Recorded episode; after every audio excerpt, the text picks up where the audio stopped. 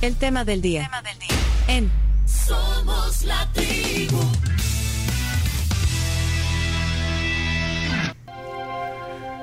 Hoy en el tema del día, dos representantes de Nuestro Tiempo, ese es el nombre del partido, está su presidente Andy Feiler en la tribu. Andy, ¿cómo estás? Muy bien, Pencho, gracias por la invitación, gusto de compartir contigo, con Carms, con, con, el chino, y bueno, de compartir con todas las personas que nos sintonizan de cualquiera de las plataformas en las que están escuchando. Bueno, además de ser el presidente de Nuestro Tiempo, eh, sos candidato a diputado en La Libertad. Correcto. En la casilla 1. En la casilla número 1, así es. ¿Esta es tu, primera aspiración? No, es, es, la segunda vez que voy de candidato. Sí sí sí, sí sí Y pues solo que en esta ocasión por el Departamento de la Libertad. Ok. Y está también aquí eh, con nosotros Héctor Silva Cuarto. así es. Está bien, soy el cuarto. Eh, bueno, ahí coincidimos, porque yo también soy el cuarto Prudencio en, la familia. Bueno, ahí, estamos. Bueno, Héctor Silva, que actualmente es concejal en la alcaldía municipal de San Salvador y además es candidato a diputado por San Salvador en la casilla 1. Eh, qué gusto tenerte aquí, Héctor. Bienvenido. Muchas gracias a ustedes por la invitación y gracias a todas las personas que se han tomado un poco de su tiempo para escucharnos. Bueno, ustedes están, eh, podría, eh, lo voy a poner como pregunta, ¿ustedes están navegando contra corriente? Es recurrente es la pregunta. Se pudiese decir que sí, que es cuesta arriba. Esta es una campaña muy atípica, muy distinta. Ustedes que le han dado cobertura a muchas campañas en años anteriores se pueden dar cuenta que es distinta. Basta con salir a la calle, ver cómo está la propaganda. Hay más de un partido, más de un color que de otros. Eh, pero sin duda alguna eh, es un reto que hemos asumido bajo una idea muy sencilla. Y, eh, y, sin duda este es un momento histórico que está atravesando el país. Y cuando en algún momento nos pregunten qué hicimos en ese momento histórico, con plena contundencia nosotros podamos decir, eh, ofrecimos una alternativa distinta al pasado y una alternativa también distinta a, las ideas autoritarias que hoy en día es algo que, gira en torno a este eh, ambiente político. Y, a pesar de las dificultades, Pencho, igual también estos últimos días han estado llenos de mucho optimismo. Hemos estado haciendo con, con Andy, pues yo en San Salvador y en La Libertad, casas por casas, eh, y hemos tenido buenos recibimientos, hay apertura ya, te reconocen. Ya, ya, ya, ya, ya. sí, eh, ¿Ah? sí la verdad es, hemos tenido un muy buen recibimiento de parte de la gente. Me empujan a seguir adelante. Y los que no te conocían con el tema del juicio con Cristian Guevara, además. Mucha gente me lo pregunta en, en, en los casas por casas, eh, en las calles, el porqué, los detalles. Hay, hay mucho interés, en realidad. Así que a pesar de las dificultades, creo yo que tenemos una buena oportunidad de poder eh, tener una voz y de representar a una buena cantidad de gente. Bueno, ustedes representan a, una parte de, los candidatos. Ya, ya, nos vas a decir, Andy, sobre todo Andy, que es el presidente de, nuestro tiempo, eh, quiénes más están en su, en su planilla y dónde van, pero eh, yo creo que Héctor va más, más contra corriente, ¿no cree Chino? Héctor. Sí. Es más. Va, va más contra corriente porque a vos te cae también No, ha sido, no, ha sido un proceso difícil, Pencho. De hecho, bueno, con todo este tema del juicio, una de las primeras cosas que, la parte acusadora solicitó en el juicio fue que le enviaran un, escrito al Tribunal Supremo Electoral con la intención de, inhabilitar la candidatura. Entonces, digamos que sí, en, en, diferentes momentos han habido obstáculos. Finalmente, en los últimos días de diciembre me, me inscribieron como candidato a diputado por por San Salvador y pues ahora estoy aprovechando la oportunidad de presentar mis propuestas, de escuchar a la gente. Pero, hubo un momento en el cual se puso en vilo tu candidatura. Definitivamente. Todas, las de nuestro tiempo. Fuimos el último partido político al que le inscribieron sus candidaturas de diputación. o sea, hubo un momento en el que todos los otros partidos políticos ya tenían al menos algunas candidaturas, eh, algunas planillas legislativas inscritas y nuestro tiempo no tenía ninguna. Y fue justo ese momento en el que estábamos eh, justamente con ese tema del juicio, de si se enviaba ese informe al tribunal, pero la intención claramente estuvo ahí. Eh, ese juicio sigue. Es que para poner en contexto, Héctor Silva presentó una denuncia eh, contra el diputado Cristian Guevara por hay un tema de conflicto de intereses y bueno, de hecho lo explicaste. ha estado, tenés un caso, digamos, que fuiste a presentar a las autoridades. Plantea una serie de hechos y mi, propósito, Pencho, yo creo que parte de nuestro trabajo como funcionarios públicos es plantearle a la gente qué se está haciendo con su dinero, eh, quién está recibiendo ese dinero y, yo planteé los hechos para que la gente llegara a sus propias conclusiones. Pues sí, pero, pero, pero pasa, diste un paso más porque pusiste la denuncia. Contra, presenté una ah. denuncia contra Carolina Recinos en el ah. Tribunal de No, pero Guevara lo, denunció a él. Ah, y a vos te denunciaron por. Sí, espérate, es que así. Es, que, he estado en un par de, de, de esas situaciones. varias denuncias ya. ya, ya vamos, es que entre Graciela, que ya vamos al, ya vamos al, al, hecho. Sí, vamos al ah, espérate, espérate, entonces, o sea, vos sos el, el, el que tenés la, la, la, acusación por difamación. Claro, o sea, yo en una, en una entrevista televisiva planteé esta serie de hechos acerca de esta empresa que estaba recibiendo los contratos, como te digo. Creo que las opiniones, yo respeto mucho la inteligencia de, de los salvadoreños y creo que cuando uno plantea este tipo de cosas no siempre las cosas tienen que ir cargadas con la opinión del político. Lo que yo hice fue presentar los hechos, que la gente llegara a sus propias conclusiones. Bien, el diputado me demanda y a partir de esa demanda es que hemos estado llevando este proceso que dicen que se ha tardado mucho, pero en realidad en menos de cinco meses ya el proceso está en su etapa final. Pero, ¿Y no será que te la jugaste mucho? O sea, es decir, te, eh, tenías sólidos todos esos hechos que tú decís que presentaste. Eh, y, que, bueno, para que el diputado te haya puesto la demanda por... Mira, siempre que, se denuncian este tipo de cosas, particularmente cuando se trata de personas que tienen mucho poder, es un riesgo. Eso siempre es un riesgo, pues pues particularmente cuando se cuestiona la independencia de las instituciones en nuestro país. Uno nunca sabe eh, a dónde está parado en ese sentido. En cuanto a mis declaraciones, me siento muy seguro de lo que dije. He presentado las pruebas en el juzgado y en público. Eh, y el tema ahora es que se me juzgue por lo que dije y no por ninguna otra cosa. ¿Y, y tenés idea cuánto se va a llevar este proceso? Bueno, ahorita lo que ha sucedido, como te digo, el, proceso en términos de, de, la agilidad con la que funciona la justicia en nuestro país ha sido sumamente ágil. Es decir, a mí me mm. demandaron en agosto y ahorita ya estamos en la etapa final del proceso. Yo creo que eh, ya quisieran muchos salvadoreños que la justicia fuese tan ágil en, mm. en todos los procesos que conciernen. a propósito, fue ágil yo creo que lo digo porque existe una narrativa eh, de parte del diputado en la que ellos dicen que yo quiero dilatar el proceso y que el proceso se ha tomado mucho tiempo, cuando en realidad ha sido un proceso bastante rápido, pues cinco meses para llegar a la etapa final. Y, la, última consecuencia que tendrías en esto sería que, te pusieran una, que tuvieras que resarcir, o sea, si, si resultaras, digamos, culpable de la difamación, tendrías que dar una 50 eh, mil dólares. Eso está, eso está pidiendo el, diputado, pero de hecho, eh, para usted puede pedir cualquier cosa. porque de hecho que Guevara le pidió un millón de dólares a, a, la embajada de Estados Unidos por lo de la... Claro, usted puede pedir 50 mil, 100 mil, un millón de dólares, pero eh, tiene que haber un perito, un profesional que pueda determinar que efectivamente eh, ha existido un daño por esa cantidad. Ellos no presentaron ese perito. Entonces, igual, cualquier, si yo definitivamente espero, el único resultado, creo yo, factible de esto, debería ser una absolución, porque he presentado todas las pruebas, pero en caso de que haya una condena, eh, junto a mi equipo legal estamos listos para apelar inmediatamente. Ok, bueno, en ese caso va a seguir eh, resonando. Sí, lleva su curso, su proceso. y, además los hechos que vos citaste también, pues al final, si son ciertos o no, que y de hecho ya no soy solo yo, Pencho. Eh, después de que yo hice esas declaraciones, hace poco salió un reportaje de la revista Foco sobre el mismo tema y que de hecho es mucho más amplio. Yo hablé de un par de contratos en la alcaldía.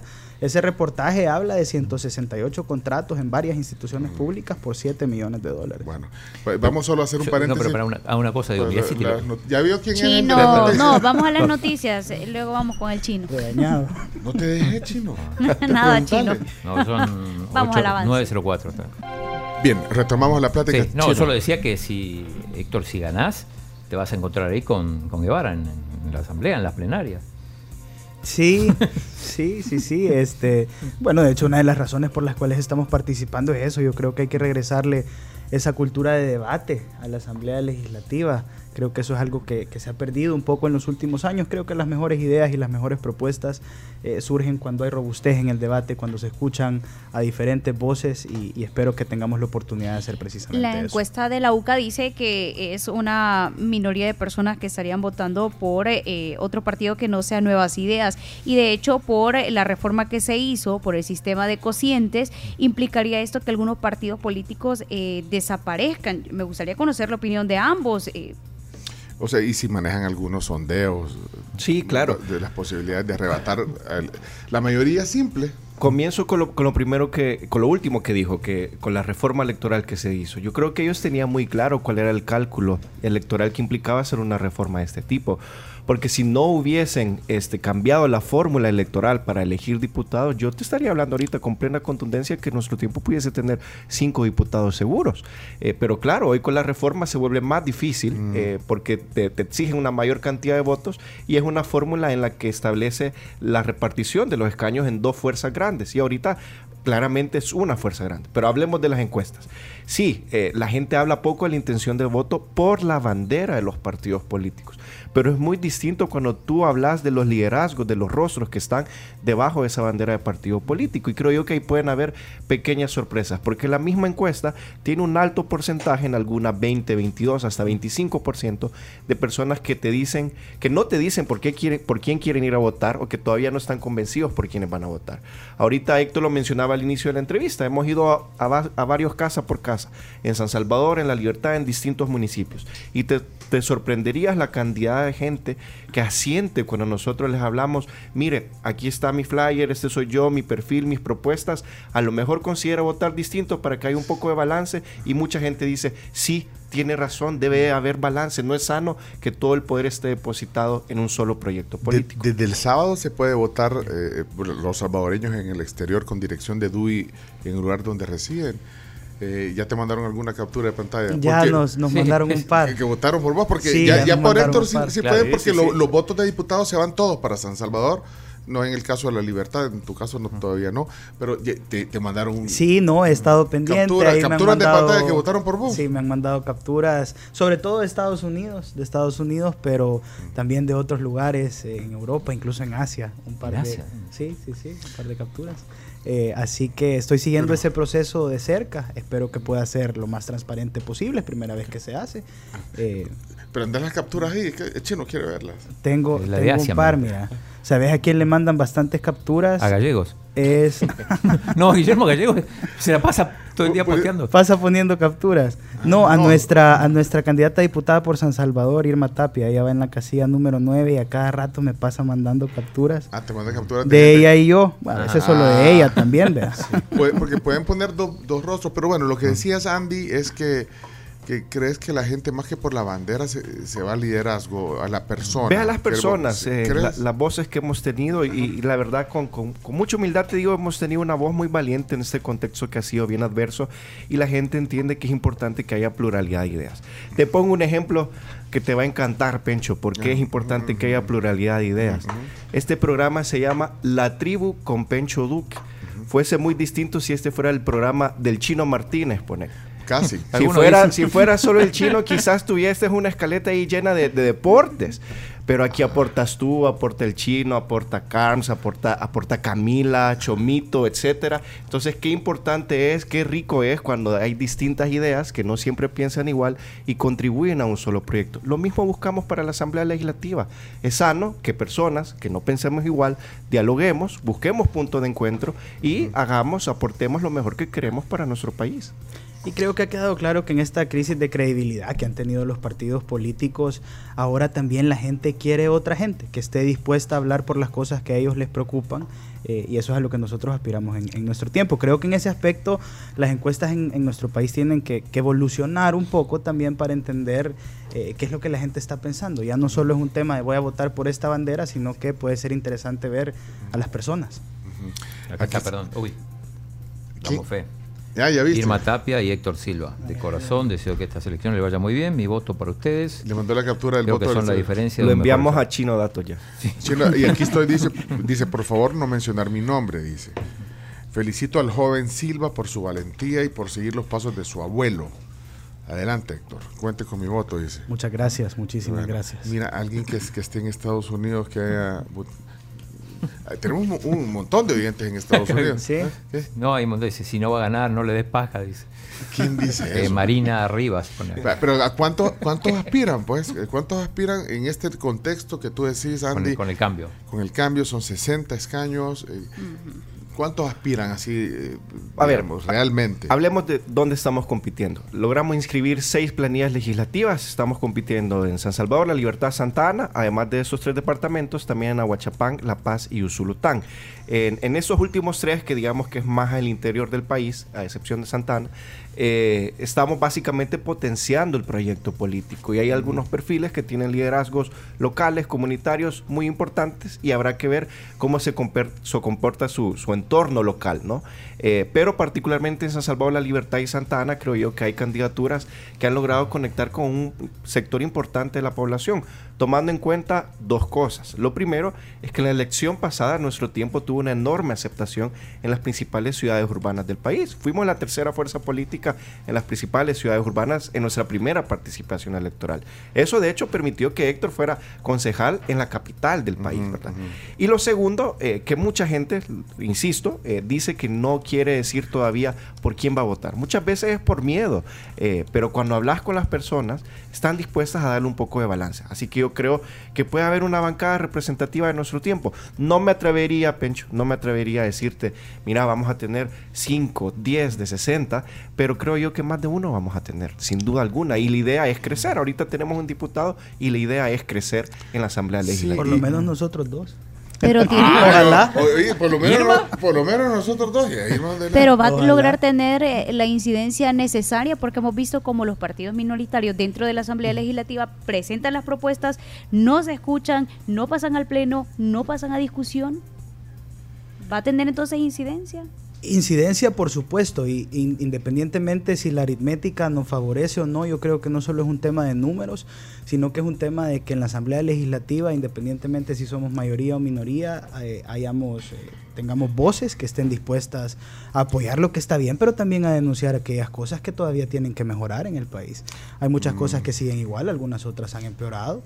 Eh, y a partir de eso es que hemos formulado nuestras propuestas. Entonces, incluso si los números no nos dan, lo, importante es que tengamos una voz. Bueno, de hecho mi experiencia en el Consejo ahorita ha sido esa. Yo soy uno de 14 concejales, pero hemos aprobado iniciativas, algunas me las han bateado, algunas me las han aprobado por unanimidad y de lo que se trata es de buscar, de proponer, de tener una voz. Eh, y ese compromiso está firme. A pesar de que no haya incidencia, como se ha visto ahorita en este tiempo de la oposición. Depende de lo que uno tome como, como incidencia. Yo creo que es lamentable que, que no se escuchen las propuestas de la oposición. Al final todos podemos contribuir a ser parte de la solución. Eh, pero creo que la incidencia también se puede dar de otras formas. A veces el simple hecho de tener algunas conversaciones eh, en, la conversación nacional que quizás no son de interés, digamos, del partido mayoritario, esa es una forma de tener incidencia. Eh, ahorita, la, digamos, la campaña oficial de nuevas, de, sí, de nuevas ideas, en este caso, dice, se centra, el spot que está pasando en la televisión ahorita se centra en, en decirle a la gente que que voten por ello para que eh, no se pierda la mayoría absoluta, la mayoría. La gobernabilidad. La gobernabilidad del país, porque, y ahí pone el ejemplo de que la oposición lo que hace es frenar y obstruir eh, el avance de algunas... Bueno, de hecho, Alexia Rivas dijo ayer que eh, perder un diputado podía significar perder la mayoría, que, no, no, lo creo, pero... Pero miren, el hecho de que nosotros nos, nos, planteemos a nosotros mismos como opositores, que estemos dispuestos a denunciar, en mi caso, por ejemplo, el tema de la corrupción, que yo sé que he sido duro con eso, no quiere decir que seamos incapaces de llegar a consensos. Si no, pregúntenle al alcalde Mario Durán. Yo he apoyado muchas de las iniciativas que él ha planteado que creo que pueden ser positivas para la ciudad, la construcción del Ecoparque La Cima, eh, algunas otras inversiones en espacios públicos, así como también me he opuesto a los gastos millonarios en publicidad y a las reservas de información. Se trata de buscar un balance. Sí, y con, esto último que, que mencionan en la publicidad del oficialismo, me parece un poco injusto con la población porque pareciera que tiene un componente psicológico que busca culpabilizar al ciudadano de si no votas por ellos, estás contra nosotros y nos quieres llevar hacia el pasado, cuando realmente la idea de esto es lo que planteaba yo en un inicio, eh, que haya pluralidad de ideas, que, que, eso se mantenga, ¿no? Y hace poco nos preguntaban qué incidencia podemos tener. Yo creo que lo peor que le puede pasar al país es que existe una asamblea legislativa regida bajo la visión de un solo partido político y la incidencia que podemos tener es que desde nuestro tiempo se nos permita articular un proyecto de oposición democrática pensado para los próximos años en nuestro país. Un proyecto de oposición democrática que sepa dialogar, que sepa proponer, que sepa ser sensato en los momentos políticos que está atravesando nuestro país. Bueno, eh, dos cosas antes de servir desayunos. Hoy vienen de, sal, y pimienta, ¿verdad, Hoy vienen de sal y pimienta, sí. Miren, eh, en lo que vienen los desayunos, eh, decía, bueno, un diputado tuvieron en esta actual legislatura, que es Johnny Wright. Johnny Wright, digamos, bueno, ya lo dijo en su momento, decidió no correr por la por volver a buscar una, diputación. Ajá. entonces, prácticamente no hay nadie. Mm. si, llegaran algunos de ustedes o algunos de, los que están en, las planillas de, nuestro tiempo, pues serían nuevos en la, en la asamblea. Eh, pero a lo que iba es, Johnny Wright no, no se ha metido de lleno en apoyar eh, el, mm. proyecto de nuestro tiempo, porque no sé si es mi percepción, Carms o, Chino. Eh, Johnny Wright está un poco como alejado del quehacer y de, lo, y de la opinión. Sí, digamos que públicamente ha tenido una voz un poco más precavida. Este es un contexto muy violento eh, y es, de eso ha quedado constancia, ¿no? En el día a día, es parte de... Eh, y yo lo he dicho en repetidas ocasiones, Johnny es un perfil de legislador eh, muy valioso para nuestro tiempo, eh, eso es lo que nos ha permitido catapultar este, este proyecto político, pero al mismo tiempo Johnny tiene un perfil de diálogo, de alcanzar consensos, y lamentablemente esta es una legislatura en la que no quieren dialogar, en la que no quieren buscar consensos, y probablemente un perfil de ese tipo, de buscar acuerdos entre todas las partes, pocas veces se va a ver eh, con un grupo mayoritario que no quiere dialogar con nadie más que los mismos suyos, ¿no? Eh, y probablemente eso es lo, que se ha visto en cuanto al, a la exposición pública que ha tenido Johnny. Eh, pero al mismo tiempo, desde nuestro tiempo, nosotros hemos demostrado con bastante sensatez que este no es un proyecto político que gira en torno a una sola persona. Este no es un proyecto político que gira en torno a Johnny Wright. Eh, lo hemos demostrado con Héctor. Héctor ha tenido una voz muy valiente y propuestas sensatas en la alcaldía de San Salvador. Lo hemos demostrado con otras candidaturas que estamos llevando, con Ramiro Navas a la alcaldía de San Salvador, Irma Tapia, que ahí la mencionaron, Tania Grande en la Libertad. Es un, proyecto un proyecto bastante plural y seguimos potenciando eso. ¿Y, el financiamiento? Eh, porque, bueno, para la propaganda. Poco, ¿Financiamiento? ¿No tienen deuda política? No. No. Eh, bueno, no. Hay, hay un jinglecito que, incluso dice eh, en el cierre que esa propaganda no se paga con fondos públicos. Sí, con mucho orgullo. Eh, pero no sé, eh, eh, tienen dinero y de dónde sale. Mira, pero Pencho nos dice, hay un jinglecito, como dice, no pautaron suficiente. no. Sí, hay un jingle, pues vaya. Hay un jingle, hay una canción. No, pues, pero está pegajoso. sí, está pegajoso. Sí. Vaya, pero... Pencho, muy sencillamente, hemos financiado esta campaña con apoyos que hemos recolectado entre nuestros amigos, familiares. Ayer tuvimos un evento en la noche en un restaurante aquí en San Salvador. Invitamos a nuestros amigos y de poco en poco nos están dando y con eso una valla digital, el jingle y por eso con mucho orgullo se cierra la valla o el jingle diciendo esta valla, esta canción no fue pagada con tus impuestos. Y eso alcanza para algunas cosas, Pencho, es decir, alguna que otra valla digital, flyers, ese tipo de cosas. A mí me sorprende cuando escucho eh, candidatos que dicen, no, yo estoy eh, financiando esto con recursos propios. Pero eso lo dijeron ayer, por Alguna ayudita de amigos y familias y veo que tienen 10, 15 vallas ¿Cuánto cuesta una valla? Una valla estática en una arteria principal te puede costar que... Más de mil dólares, quizás. Sí, seguramente. Y si tenés 15... Mil doscientos dólares. O sea, lo hace sonar como que es una pequeña colecta. Sí. Y, si, eh, y, si, y si tenés varias vallas que se te hacen más de 3 mil, 4 mil dólares y algunos dicen que sobreviven con sueldo de diputados, no sé si, si les alcanzará. Pero a lo que quiero llegar con, con, con, nuestro tiempo es que de verdad esta campaña la hemos financiado pidiéndole a la gente. De hecho, nosotros lanzamos una plataforma en línea para recolectar fondos en línea y que la gente nos pueda donar abiertamente. Y ahí queda transparente quiénes, quiénes nos están aportando, cuánto nos están dando. Y les donan. Sí, nos han donado. Y, ahí, y ahí ves los flyers. Ayer, eh, entre amigos, una donación para sacar más flyers, que, que es algo que le estamos metiendo para los casa por casa. No llegamos regalando... Eh, cajas de víveres y demás, si no llegamos con una hojita donde están nuestras propuestas y nuestro perfil y hablamos uno a uno con la gente que nos recibe en su casa. Por ejemplo, esos pines que andan ahorita, ya, ya vieron, anda un pin como un corazón verde. Son verdes, sí. Ya, vamos a hacer aquí el zoom. Le vamos a, A hacer ver, zoom aquí a esta zoom. cámara, ¿eh? Ahí está. Y si escuchas el jingle, dice vota con el corazón. Esta es una campaña que le hemos sostenido en, Pero, pero dice algo el corazón, en ¿no? ilusión, en esperanza. No, No, no dice no nada. dice nada. No, es un corazón. No, solo es el corazón. No, que ponerle letra ya era más caro. Y eso, y eso, y eso.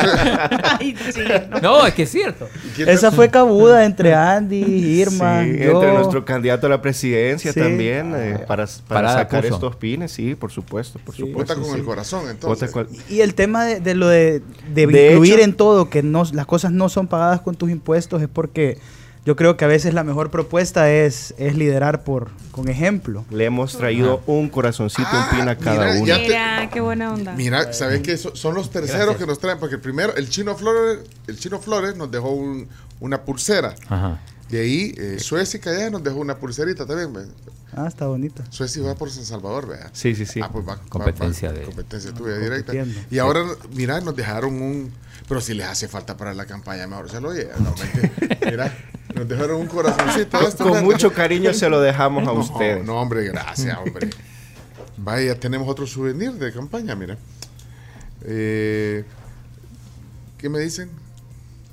Que tenemos que desayunar. Miren, que, que- que, eh, Qué rico se ve todo esto. es- Tenemos es sal y pimienta. Cinco opciones. Cinco opciones. Ustedes elijan una de esas opciones. Por eso lo pusimos ahí para ¿Quién, mostrar todo lo quién que hay. arranca de ustedes dos? Bueno, con permiso.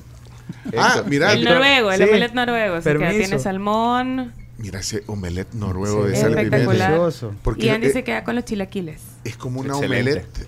Es como una omelette y arriba le ponen un trozo generoso de salmón. Sí. Muy generoso. Sí. Sí, y de ahí, el, co- ¿cuál agarró Andy?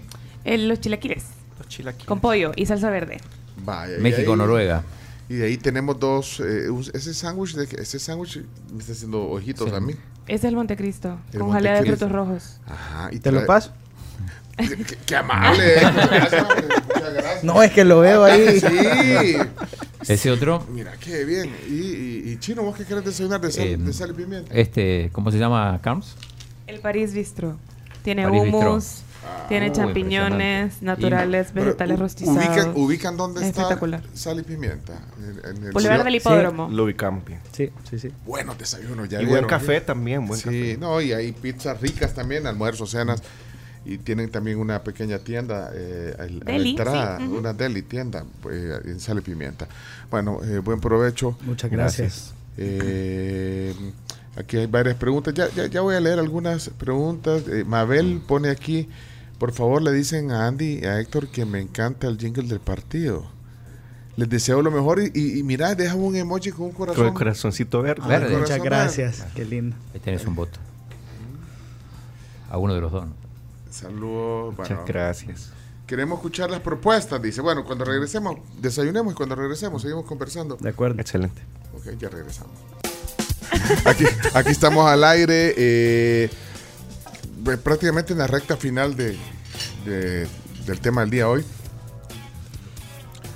Bueno, muchas gracias a Sal y Pimienta. Hemos desayunado delicioso. Si ustedes pueden ir mañana o el domingo, vayan a desayunar a Sal y Pimienta. Está espectacular. Miren, prueben, si van a almorzar, también, porque pueden ir a almorzar también, prueben el salmón con maracuyá. Delici- delicious. Una Delicious. verdadera delicia. Bueno, eh, si van a ir a, a dar una vueltecita a algún centro comercial, pueden aprovechar de, de armar eh, a inicio de año su cocina con productos Black and Decker. Black and Decker, eh, tu cafetera Black and Decker, esta cafetera digital programable como la que usamos aquí. El, el- el Air Fryer, por ejemplo. Mira, y vos, vos, vos, vos no te has casado, ve, Andy. No, me, Pero- caso, me caso por lo civil este mes. Me quedan como nueve días soltero. Así como que soltero. Sí, no tanto. Antes de de- la- legalmente hablando, digamos. Andy, antes de las elecciones te vas a casar. Civil, por lo civil. Pero Ah. ya lo religioso y la fiesta ya después de, de que acabe todo esto. Después de, que- de la campaña. Ah, pues mira, para que vayas viendo. Después del escrutinio. para que vaya- vayas viendo tu, tu todo Black and Decker. Se ve eh, o sea, en- Fíjate en que tu sí, cocina, andamos en esas vueltas. Todo Black and Decker, porque si agarras una cosa, no.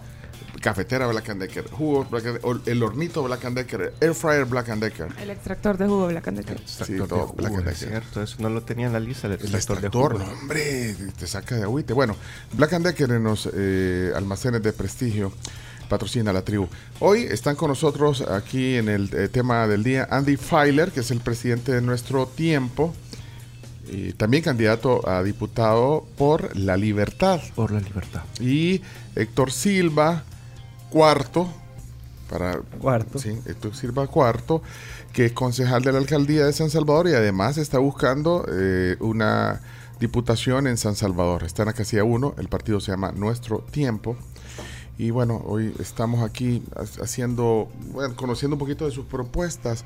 Eh, ¿qué es lo, ¿Cuál es tu bandera, crees vos, eh, Héctor? Tu bandera más grande eh, con la que quisiera sobresalir.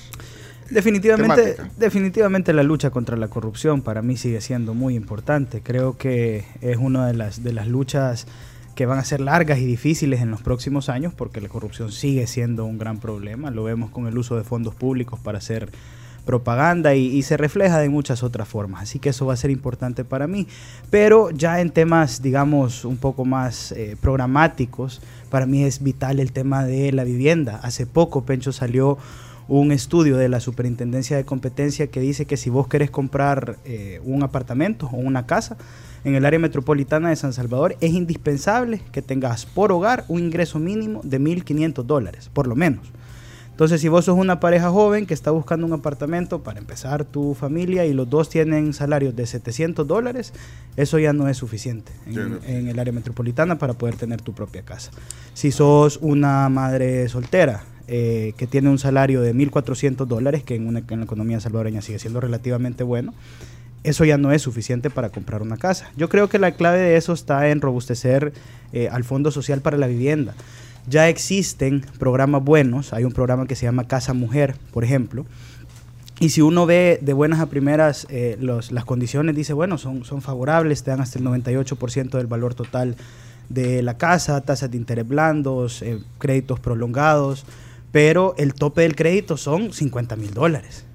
Eh, a donde ya no podés comprar casa, una casa. ¿Y vos estás en eso ahorita? Eso estoy, eso lo he estado estudiando. No, pero además vos estás en ese rango de, edad. Por supuesto. Vos, tenés, menos de 30 años. Tengo 27 y para la gente de mi edad la idea de comprar una casa o un apartamento ha pasado de ser una posibilidad a convertirse en un sueño. Entonces yo creo que si el gobierno salvadoreño tiene 400 millones de dólares para implementar la política pública de eh, Bitcoin, que es una criptomoneda que menos del 5% de la población utiliza, también deberíamos de tener recursos para ampliar eh, la base de personas que son elegibles para adquirir un crédito en el Fondo Social para la Vivienda. Mm, eh, de, de, aumentar un poco, porque si el Fondo Social para la Vivienda está dando créditos, por ejemplo en este programa de Casa Mujer, por 50 mil dólares, eso ya no está acorde a la realidad de los precios en nuestro país. Hay que aumentar eso y para eso hay que capitalizar la institución. Tenemos propuestas en temas específicos. La vivienda para mí es importante porque me identifico, creo que es un tema no solo para la gente de mi edad, sino que para todo el país. Dijiste que estaban haciendo trabajo de territorio, que iban casa por casa. ¿Has recibido algún tipo de, de, comentarios relacionados a este? ¿O tus propuestas están basadas en esas visitas de territorio? Pues es, es un poco en, en, paralelo, algunas propuestas ya las llevamos listas, algunas las construimos a, a medida que, que, escuchamos a la gente, pero definitivamente un tema recurrente en los casas por casas es, es el costo de la vida, Es decir, nunca ha sido tan caro como ahora vivir en El Salvador, nunca ha sido tan difícil llegar a fin de mes y uno se pregunta por qué. Definitivamente el impacto global que ha tenido la inflación es importante, pero pensar que la inflación es la justificación de todo, creo yo que también es equivocado. La inflación no le pega igual a todos los países. Dependiendo de qué tan efectivo sea el gobierno en implementar medidas económicas para combatir la inflación, así le pega un poco más suave o un poco más fuerte. Y a El Salvador la inflación le ha pegado fuerte. Andy, vos tenés 30 años, Sí. Bueno, entonces ustedes eh, prácticamente son generación millennial, eh, le están llegando a, ese sector. Eh, están enfocados en hablarle al, joven votante. Al joven votante, pero también a gente mayor. Vieras cuánta gente mayor habla con nosotros Eh, y sobre todo porque también gente mayor a nuestra generación tiene esta idea de que sus representantes en la Asamblea Legislativa deberían de ser jóvenes, como nosotros, con ideas frescas. Y quiero retomar un poco lo que mencionaba, preguntaba Carms, con, respecto a lo que hemos palpado en los casa por casa.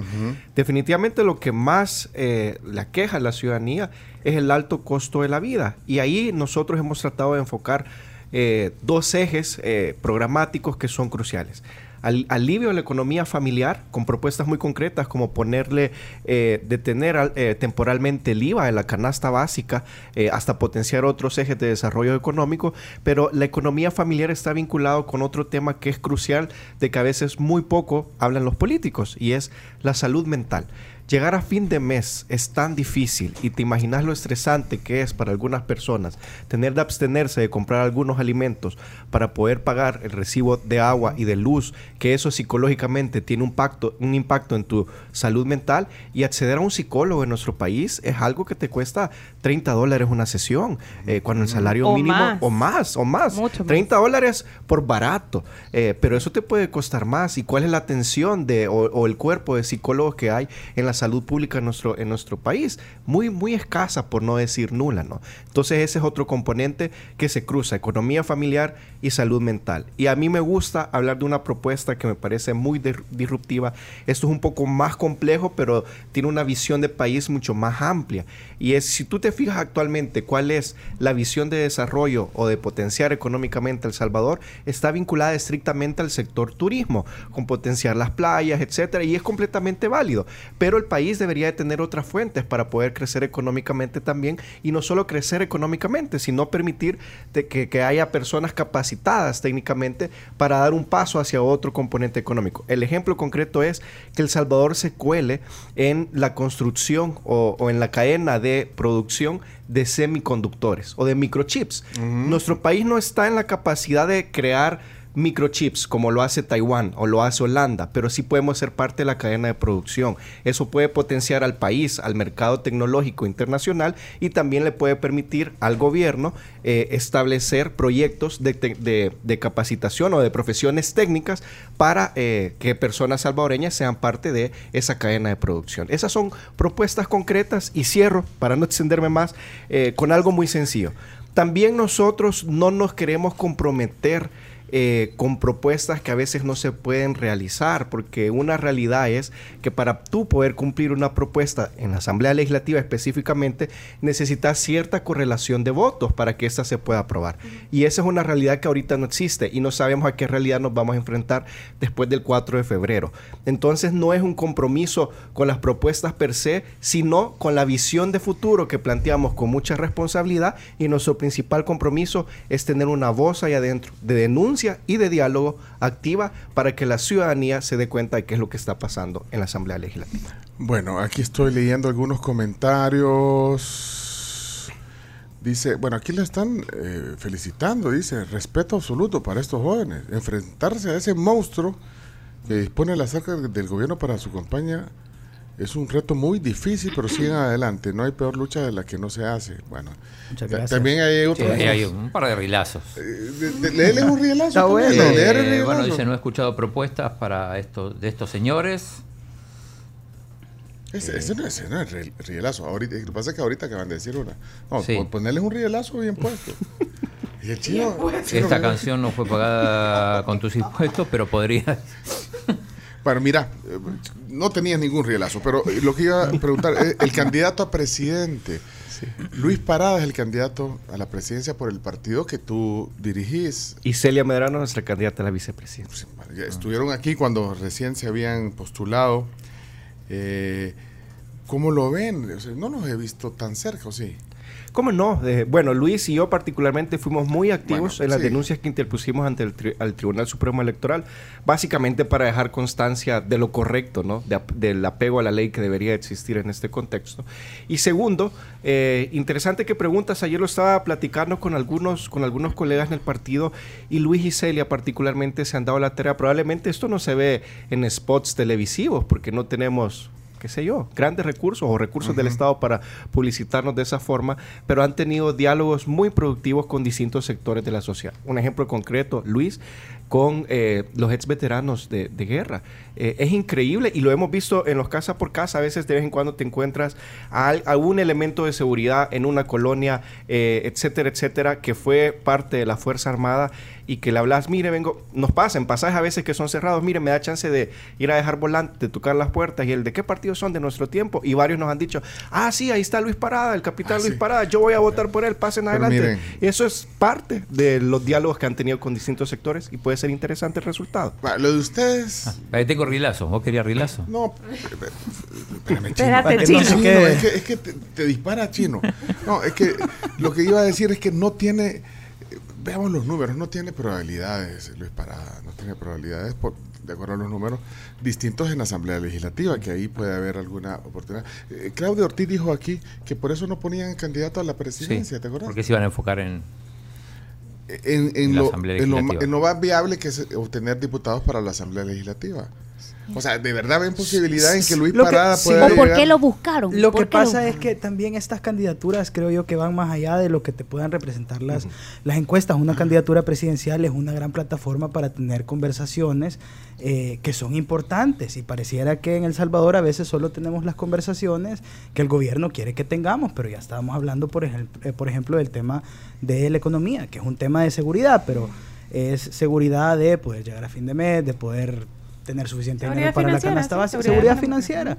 Eh, y a veces, independientemente de lo que te digan los números en las encuestas, las candidaturas presidenciales eh, sirven para poder tener estas conversaciones. Y de estas conversaciones salen propuestas, eh, se puede presionar a las personas que están en los espacios de toma de decisión para que actúen al respecto.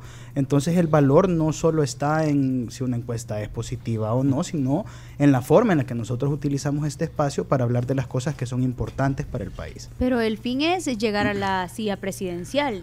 Si las encuestas no benefician, ¿por qué buscar la presidencia? A esa pregunta en concreto por simple convicción política. Para nosotros era una gran responsabilidad, aunque seamos un grupo minoritario ahorita, pero a ese grupo minoritario que encuentren una opción distinta a la papeleta, distinta a las opciones del pasado y distintas al, proyecto autoritario de turno. Esa es, la, esa es la respuesta corta, por convicción de ofrecer una alternativa distinta. Y además, también le agregaría, no es lo mismo ser un espectador desde el graderío que estar dentro de la cancha. Y te cuento una anécdota. Cuando nosotros fuimos a inscribir la fórmula presidencial, la inscripción de la fórmula presidencial es la única que reciben personalmente los magistrados del Tribunal Supremo Electoral. La de diputados y alcaldes no, la de la fórmula sí. Y cuando nos sentamos con los magistrados, tanto Luis, Celia y yo, les comentamos, los tres de forma unánime, que parte de participar en este proceso, parte de la decisión de participar en este proceso, era también de tener una voz de denuncia adentro, porque ellos tienen un reto histórico importante con lo que están haciendo, con cómo están administrando estas elecciones y nosotros desde adentro íbamos a denunciar si hay una anomalía. Se lo dijimos de frente y hemos cumplido ante la ciudadanía con eso también. Y aparte quisiera agregar una, una, una cosa y es que el nuestro es un proyecto a largo plazo. Entonces, ¿El fin puede ser ganar la, la, silla presidencial en estas elecciones? Sí, puede ser, esa es una meta a corto plazo, pero nosotros creemos que el país tiene muchísimos problemas que todavía necesitan solución y que van a tomar tiempo. Entonces, eh, todo lo que nosotros hacemos lo hacemos también con una visión a mediano y a largo plazo. Okay.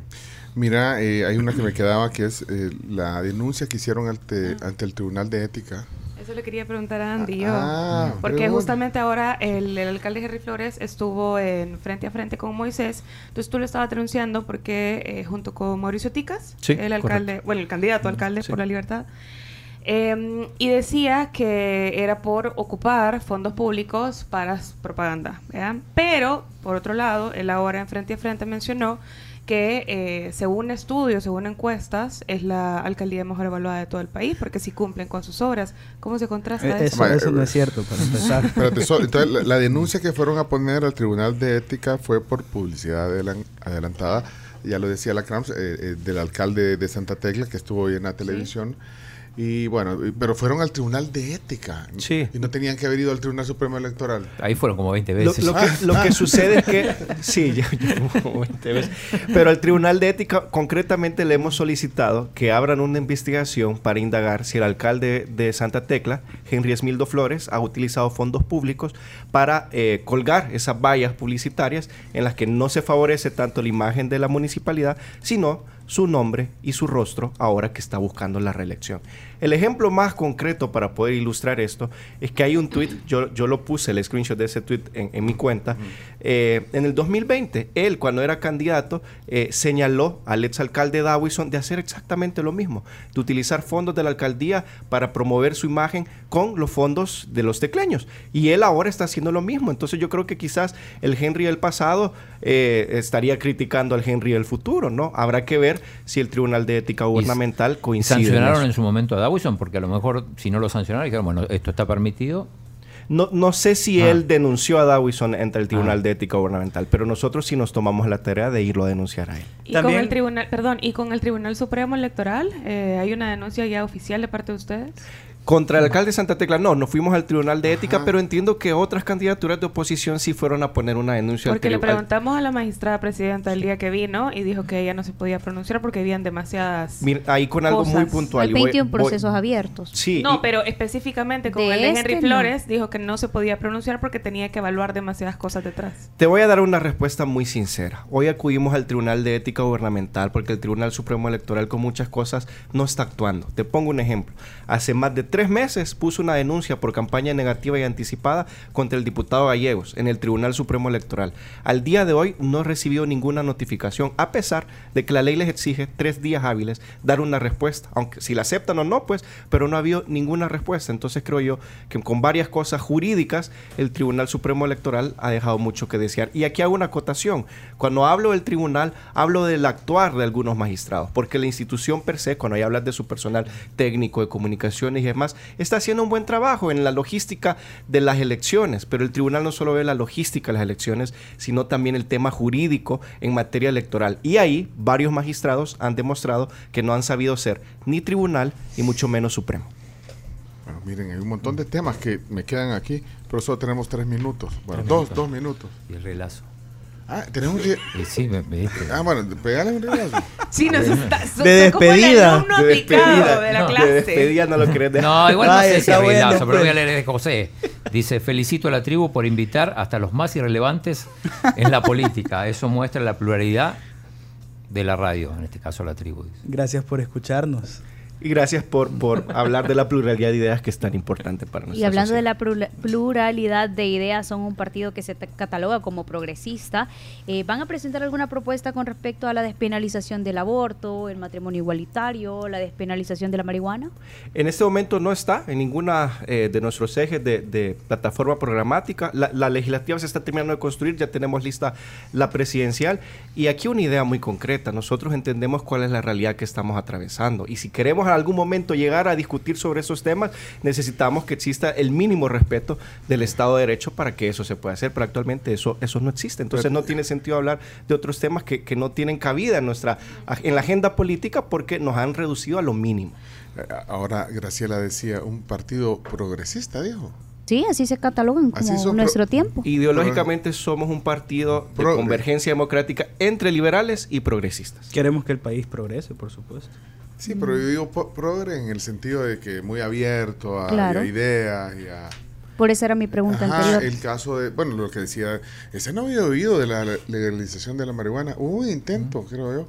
Pero bueno, temas, Eh, Francis habla. temas del aborto, temas de temas de, de, de, de los Matrimonio igualitario. matrimonios Sí. entre el mismo sexo. En todos esos temas esto- hemos tenido una voz muy responsable eh, sobre la base de la salud pública y los derechos humanos y hoy tenemos una voz muy responsable en la defensa de la democracia para que todos los temas se puedan discutir. Hablando de etiquetas, porque eh, se les etiqueta de esa manera, ¿y eso creen que les, les hace bien o, o no? Y, y- y en 30 segundos, porque tenemos que cortar la, la transmisión de la televisión.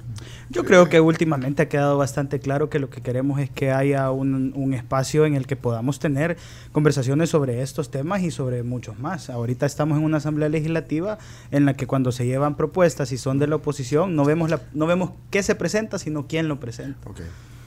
Eh, cerramos la transmisión en Canal 11, gracias. El lunes nos volvemos a ver a través de esta plataforma y se pueden conectar a la radio, a Sonora, a YouTube, a Facebook para, para, cerrar la plática. Eh, bueno, yo les agradezco que hayan venido. Nos quedan varias cosas de, de que hablar. No, no, hablamos de la actualidad, fíjate, Chino, de la actualidad, análisis. Que digan algo. Pero, pero por hacerles una pregunta. Pues. Como ven la competencia, los otros partidos. Bueno, creo que eh, lo, importante es que en este momento la prioridad sean las propuestas, lo que nosotros le podemos ofrecer a la gente y no, no los ataques ni nada por, por el estilo. Pero ustedes compiten más con, con Vamos, con, con Gana, que con nuevas ideas, ¿o no? En el sentido de en busca de, esos, de esas plazas. Yo creo que todos los partidos políticos estamos compitiendo contra el oficialismo eh, en el sentido de, y quizás este es, este el, concepto de esto, eh, esta no es una competencia entre partidos políticos, sino de partidos políticos contra los recursos del Estado. Se vuelve desigual, pero hemos asumido el reto con mucha valentía. Ok, mira, eh, aquí preguntan qué, qué más ha sabido Héctor del proceso de Carolina Recinos en el Tribunal de Ética Gubernamental. al final aplicaron la multa. Sí, presenté la denuncia, el ah. tribunal hizo una investigación bastante completa, varios meses, con bastantes instituciones de gobierno que participaron, incluso Casa Presidencial, eh, y al final el tribunal, a partir de la denuncia que presenté, la sancionó. Es la primera vez que una institución salvadoreña eh, sanciona por corrupción a un alto funcionario del gobierno del presidente Bukele. Eh, desafortunadamente, a pesar de que dicen que hay una guerra contra la corrupción, ella sigue en su puesto. pero lo que logramos fue no solo la multa y la sanción, sino también que devolviera el dinero. Así que ojalá ese dinero ahora se utilice para un joven salvadoreño o una joven salvadoreña que realmente lo necesita. Ah, devolvió el, monto de la, de la beca. Por lo menos la resolución decía eso. Lo, lo, devolvió, así es. Bueno, eso fue por una denuncia que nosotros presentamos. Ah, así es. Hay un, la ley establece que al final queda un registro de funcionarios sancionados por corrupción. Es como la lista negra, digamos, del Tribunal de Ética Gubernamental. Ella está ahí eh, pero pues sigue en su, en su cargo, no, no, no entiendo cómo, cómo es que eso es así, pero la sanción ahí está. ¿No entendés que, por qué sigue? lo que pasa es que, bueno, el presidente dijo en su momento que El Salvador está en guerra contra la corrupción y no sé cómo podemos creer que un país está en guerra contra la corrupción si la jefa de gabinete del presidente de la República sigue siendo una persona que ha sido sancionada por corrupción. Es decir, es una persona que ya nos demostró que no podemos confiar en ella a la hora de administrar fondos públicos. Entonces creo que ella no debería tener acceso a esas funciones, pero bueno, el presidente toma sus decisiones. ¿Quién es el candidato a alcalde en San Salvador? Ramiro Navas. Ramiro Navas es nuestro candidato a alcalde en San Salvador eh, Centro. Con Ramiro hemos trabajado bastante en el municipio durante los últimos tres años, así que está bastante familiarizado y estoy seguro que va a ser un excelente trabajo. Eh, eh, le voy a leer este mensaje de José García de Los Ángeles. Dice, me gusta que Vamos sea un proyecto a largo plazo, necesitamos jóvenes enfocados que se comprometan con el país. ¿Los confunde mucho con Vamos? Bueno, ah. puede, suceder la confusión a veces eh, porque los dos somos partidos emergentes, digamos. Pero lo hemos palpado hoy en, casa por casa, cuando ya hablas con la gente, con, todo lo que ha sucedido, las denuncias, eh, los posicionamientos que hemos tenido en entrevistas como estas, etcétera, en que eh, ya conocen a nuestro tiempo, para bien o para mal, pero nos conocen como una opción por la cual votar o como una opción que está compitiendo contra el partido con el que tienen preferencia. Bueno, tenemos que cerrar. Héctor, ¿querés decirle algo a los, a los votantes de San Salvador. Muchísimas gracias por, por el espacio y aprovechando esto, pues decirles que creo que me han visto, que he estado en total disposición de alzar la voz eh, sin miedo y pueden contar con esa misma valentía dentro de la Asamblea Legislativa si me dan la oportunidad. Bueno, es eh, candidato a diputado en San Salvador, Héctor Silva, cuarto. Bajo la bandera de nuestro tiempo. En nuestro tiempo. Mira, eh, ahorita que dijiste miedo, Has o sea, ¿has tenido miedo en algún momento? Te fuiste, te fuiste unos días. Han habido, han habido momentos difíciles, sí. Bueno, recibí eh, una amenaza de un diputado de Nuevas Ideas como parte del proceso con, con el diputado Guevara y sí, en un momento me tocó salir del país. Tuvimos que hacer toda una logística con Andy, con Ramiro.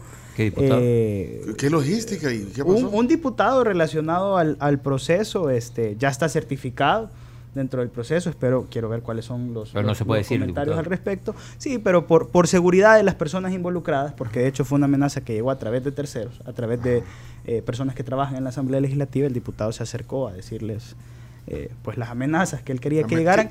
Mira, eran amenazas eh, particularmente relacionadas a temas de seguimiento hacia mi persona. Este diputado de Nuevas Ideas eh, dijo que sabían a dónde había estado yo en los días anteriores, que tenían fotos mías y pues después de la conferencia, eso fue un martes.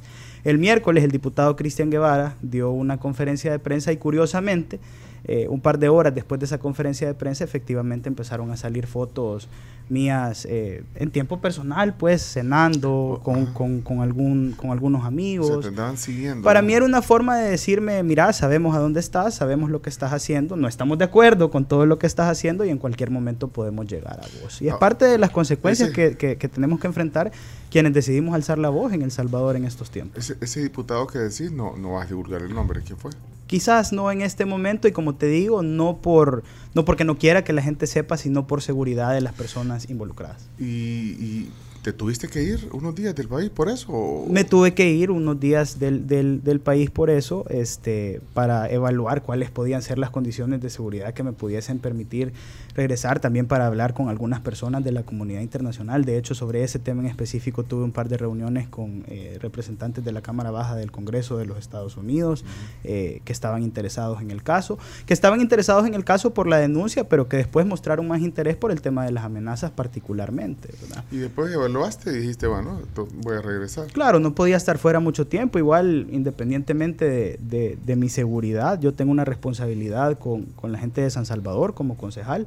Eh, de hecho, hoy al mediodía tengo, tengo consejo y no me podía pues ausentar tanto tiempo, así que aquí estoy, dando la cara, con la frente en alto y ofreciendo una propuesta distinta y valiente. Ok, Héctor Silva Cuarto. Y en tu caso, Andy Feiler. Gracias por el espacio a todos ustedes. De verdad, siempre es un placer compartir aquí con la tribu.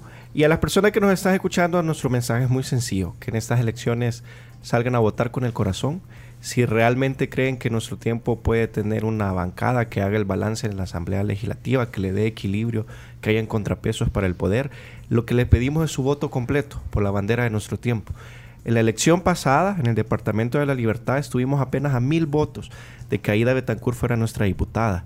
Pero lamentablemente, a pesar de que ella obtuvo 14 mil marcas y Romeo Auerbach 7 mil marcas menos, y él entró, y se preguntarán por qué, es porque el partido de él, el partido Gana, obtuvo más votos directos a la bandera. Hoy les pedimos más votos directos a la bandera de nuestro tiempo para que esto no vuelva a pasar y les podamos representar con mucha valentía en la Asamblea Legislativa. Insisto, lo importante es que salgan a votar el 4 de febrero y que voten por el corazón, que voten por nuestro tiempo.